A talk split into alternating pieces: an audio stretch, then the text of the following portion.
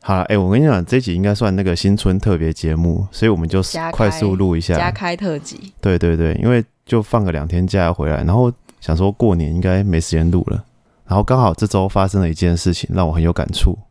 嘿，什么事？那我们先开场，再开始讲什么事。好，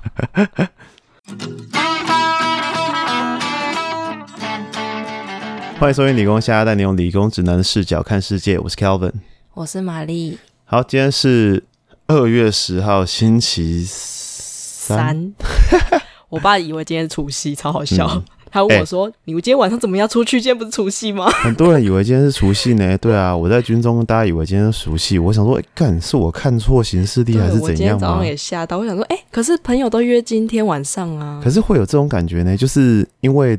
这次算是多放一天嘛，小年夜多放小年夜对对因为正常来讲都是除夕开始放嘛，”对对对，对啊，然后就变成下礼拜要补假，所以我们军中就变成下礼拜是点放，点放是什么意思？就是我们礼拜天早上出来，晚上回营区，哦，所以星期六就没放对，因为要补一天星期六，哦。那我们就已经讲好那天我们就是要在高雄拍拍照，没有人要回来了。哦、好搞什么东西？西？你回来台南，然后又回去，嗯这不行，不能接受这种行程，太赶了。都在车上度过。好啦，那这礼拜发生什么事？呃，众所皆知呢，呃，礼拜天收假之后呢，我们就只有礼拜一、礼拜二这两天过要过嘛，在军中生活。嗯对然后这两天，呃，打扫，一直打扫，一直打扫，对，班长就开始念今天的行程。好、等一下就是那个环境内围整理什么的。我说，干，怎么又是这个？啊，是有多少环境可以整理？听起来很像国高中学期末的事。好、但是我跟你讲，他不管怎样，他还是会生出东西让你整理的。好，所以就是不管怎样，就是扫爆就对了。嘿，好，那这礼拜要收假前发生了一个小插曲，嗯就我们本来已经做好在那边准备要去换便服，要上要准备要走了。嗯哼啊，结果突然晴天霹雳，哦，班长那嗯边接到通知，就说那个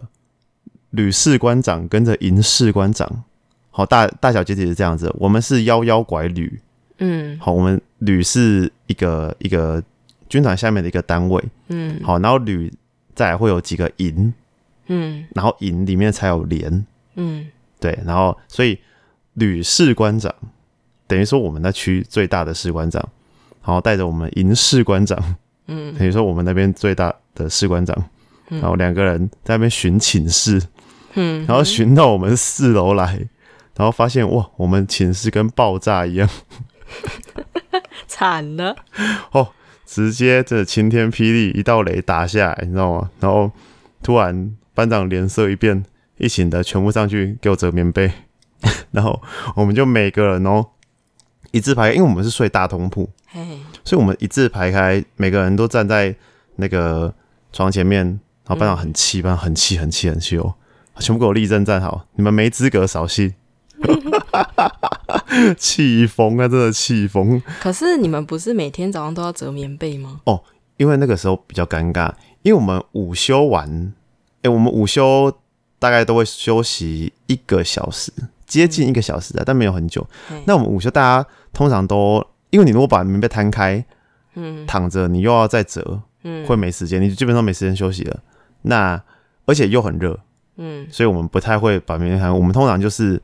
直接躺在床上，嗯，可是你就会压到棉被，你就会拿棉被当枕头啦，嗯把你折好棉被当枕头，啊，它就变形嘛。嗯所以很多人就是变形变形的了，棉对被对对，然后起来忘记整理，哦，对对对手嘎，然后好，他就把我们狗操了一顿。嗯，然后后来士官长也进来讲话了，我们自己连上了士官长了。嘿嘿，好，然后我们本来以为他会大发飙，但他可能也看在那个要过年了。嗯，就是没有发脾气。但是他讲了一句非常非常经典的话，嘿，看这句话直接变成二零二一年家居，我啊、我我直接跟你讲，他说你们这胆子肥到滴油哎、欸。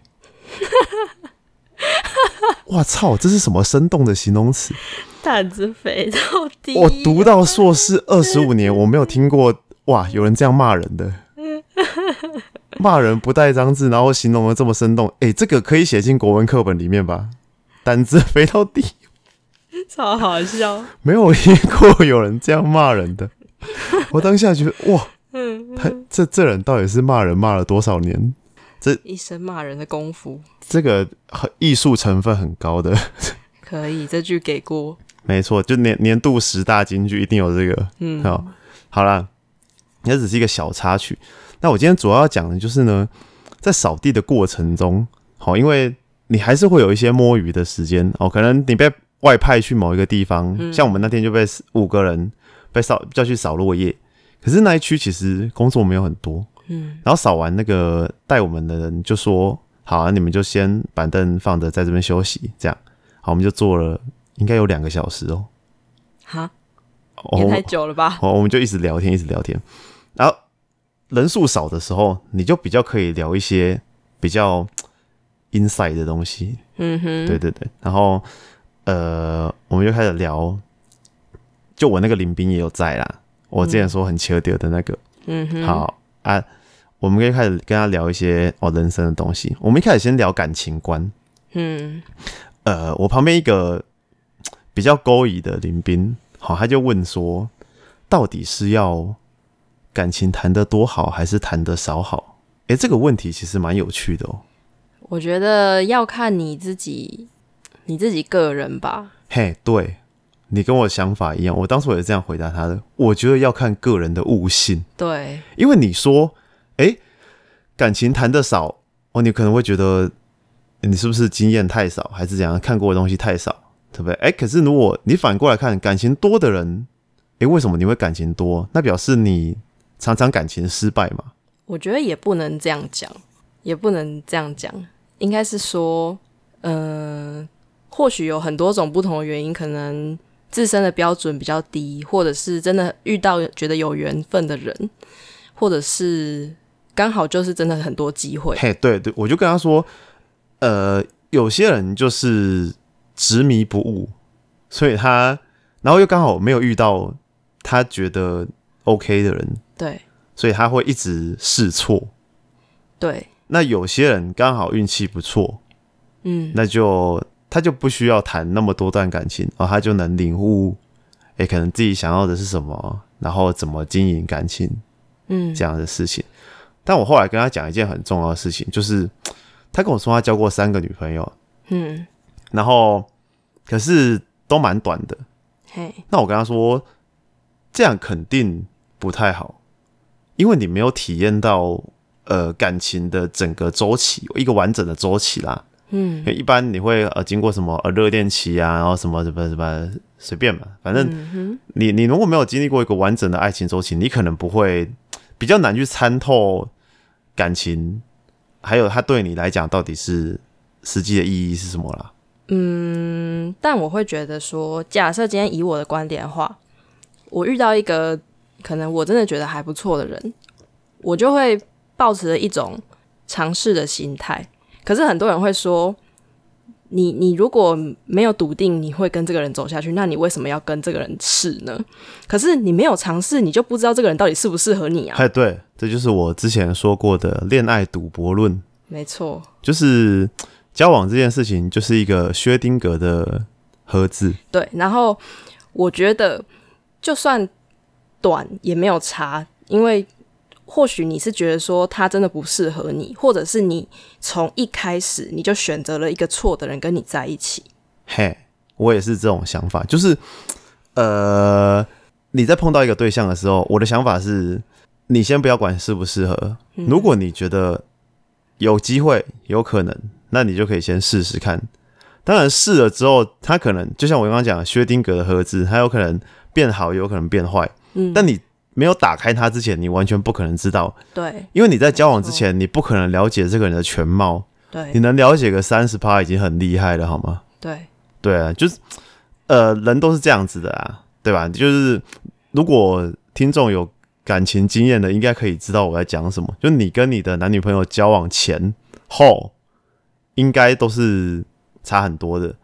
对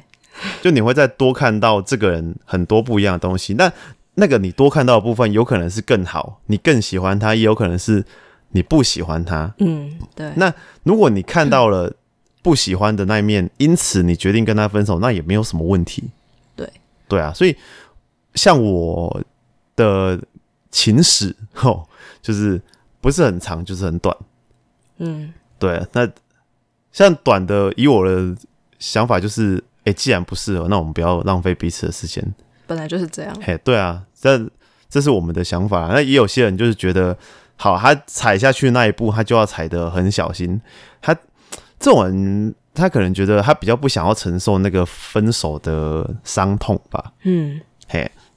那我觉得大家想法不一样啊，都可以。但是，反正我们那天就在聊这个，这是第一点啦。但我今天主要想要讲的是第二点。嗯，就是我后来跟那个很求得的林斌，我认真的跟他开示了一下，你跟他说了什么？我给了他一点应该有点像心灵鸡汤的东西吧。好，我就跟他说，诶、其实我觉得你这个人蛮不错的， 听听到其实，然后后面接一些夸奖的话， 就知道接下来要出事了。通常人家会这样开头，就是接下来要讲难听的话。先先咖喱糊糊，咖喱巴巴欸，对对对，这种是这样子会比较有效。对，这是说话的艺术，你不可以先扒人，然后再安慰他，先你安要慰一开始先吹捧他一下，然后再跟他讲，再扒下去，再用力的扒下去， 他才会知道痛。好，那我到底跟他讲了什么？嘿，你我觉得你这个人其实蛮好，但就有一点，其他我都觉得还 OK，但就有一点我真的觉得不行。嘿然后，那其实我会跟他讲这个，我也是觉得他的心脏应该承受得住啦。好、他他也不是那种很玻璃心的人。嗯好，然后呢，我跟他说，呃，你太常碰轰了，哼，嗯，我就直接跟他这样好讲。直哦，对，我就直接跟他讲，因为其实我也想不到什么比较委婉的讲法了。嗯好，那我首先跟他讲的是，呃，他这样做有一个很大的缺点。嗯好，大家可能以为，呃，偶尔吹个牛是小事，嗯，没什么，无伤大雅。但其实不见得是这样子哦。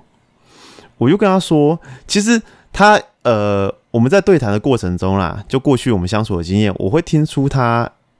想要往上爬，好、他好像很想干大事，好像有一番成就的感觉啦。那我就借此跟他说，如果你想呃往社会顶层去移动的话，那我得先跟你说，呃，我就先跟他说，这个社会不要说全部啦，但可能七八成是我们这种读书人控制的，嗯然后他也认同。嗯那我就跟他说，那我们读书人，呃，有什么特别的地方吗？就是我们知道很多东西，嗯我们看过很多东西，所以有句话叫做“知识就是力量”嘛。嗯我想这就是某种层面上就是这样子啊，就是你的知识哦跟资讯可以拿来当做你对付别人的武器。嗯那我就跟他说，如果你未来到了呃社会比较顶层的时候，那每个人都是见多识广的人，嗯那你在这样子吹牛的时候，有些人可能，诶，你讲这个东西，他不见得要碰过这个东西哦，碰过这个领域，但他大概可以知道你在好小，嗯对吧？好、那因因为他们涉略过很多东西，或者会接触过各式各样的人，嗯所以他们呃大概可以猜到你讲的是不是真的。嗯，对，那我就跟他说，其实我也不觉得你讲的全然是假的，你可能一半真一半假。嗯我假设你一半真一半假好了。那今天如果那个人听到的是你假的部分，嗯他只要听到一件假的部分，他就会回头来质疑你讲的那其他一半真的是不是真的。嗯对，那信任这种东西本来在人群之中就很难建立了，嗯那你又这样子，不是亏大了吗？嗯这是我跟他讲的第一点。啊，第二点是觉，我跟他说，其实你的个性呃蛮主动的，我我比嗯较委婉一点了。 其实其实讲直接一点，就是比较切丢啦，切丢嗯，很其实太主动，切丢，中文应该怎么讲啊？嚣张，对，就是比较外放一点，比较急着表现自己展现啊自己。对对对，嗯我跟他说，你这样子有好也有坏。好处就是你在团体中会是第一个被注意到的，嗯，所以如果你的能力很强，配得上你的这个主动的话，然后又被大家信任，对，那你的机会会很多很多。对，但是反过来，假设你的能力配不上你说出来的话，那你会很惨，就会成为众矢之的。对，你会被打死，你真的会被打死。我就跟他，我就跟他比喻一下，就是很像你一开始就把你的所有武器都掏出来给大家看了。对，好，你把就你你有看过人家打扑克牌把底牌全部摊出来的吗？这是要赌啥小？就除非你今天就是有把握，你手上就是一张同花顺，嗯，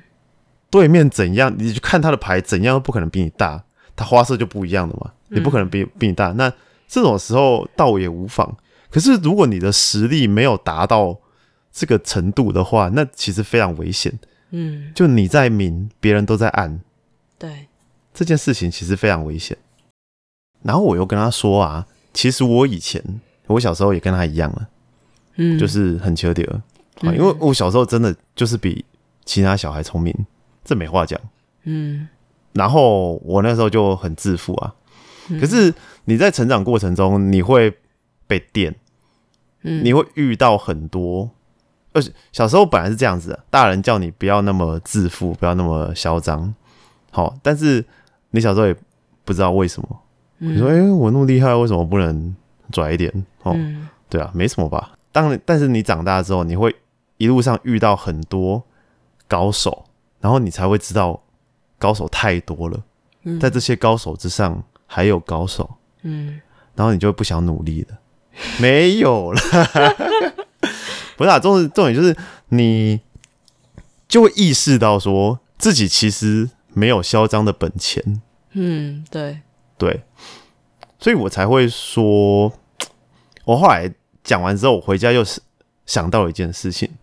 就是谦虚啊这件事情，嗯其实不是因为为了谦虚才去谦虚，而是你当你达到某个成就的时候，当你见多识广的时候，当你领悟到，诶、这个领域有比你更多更强的人在的时候，你你会发自内心的必须谦虚，嗯因为你才会你就会知道自己根本没什么厉害的啊、嗯对吧？就像假设今天有个人跑过来夸你，觉得玛丽你真的是做的衣服是世界上最好看的，嗯，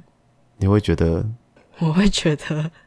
不要这样讲，拜托不要。 这是不是这人在讲什么干话，对不对？对对啊，就是就真的真的是这样子。小但小时候会觉得哦，谦虚是一种我们必须要刻意为之的美德，可是其实那是一种你到了当你领悟到某个领域中你是多么渺小的时候，你就会知道这件事情是自然而然会发生的，因为你根本没有不谦虚的资格。嗯对啊，然后还讲了什么？后来我还跟他讨论到说，我觉得你需要这样去武装自己，吼，就是自信的反面就是自卑啦。嗯当然我没有直接这样跟他讲，但我说你可能是小时候，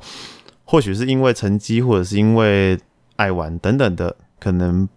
不被肯定，嗯所以你现在需要这样子，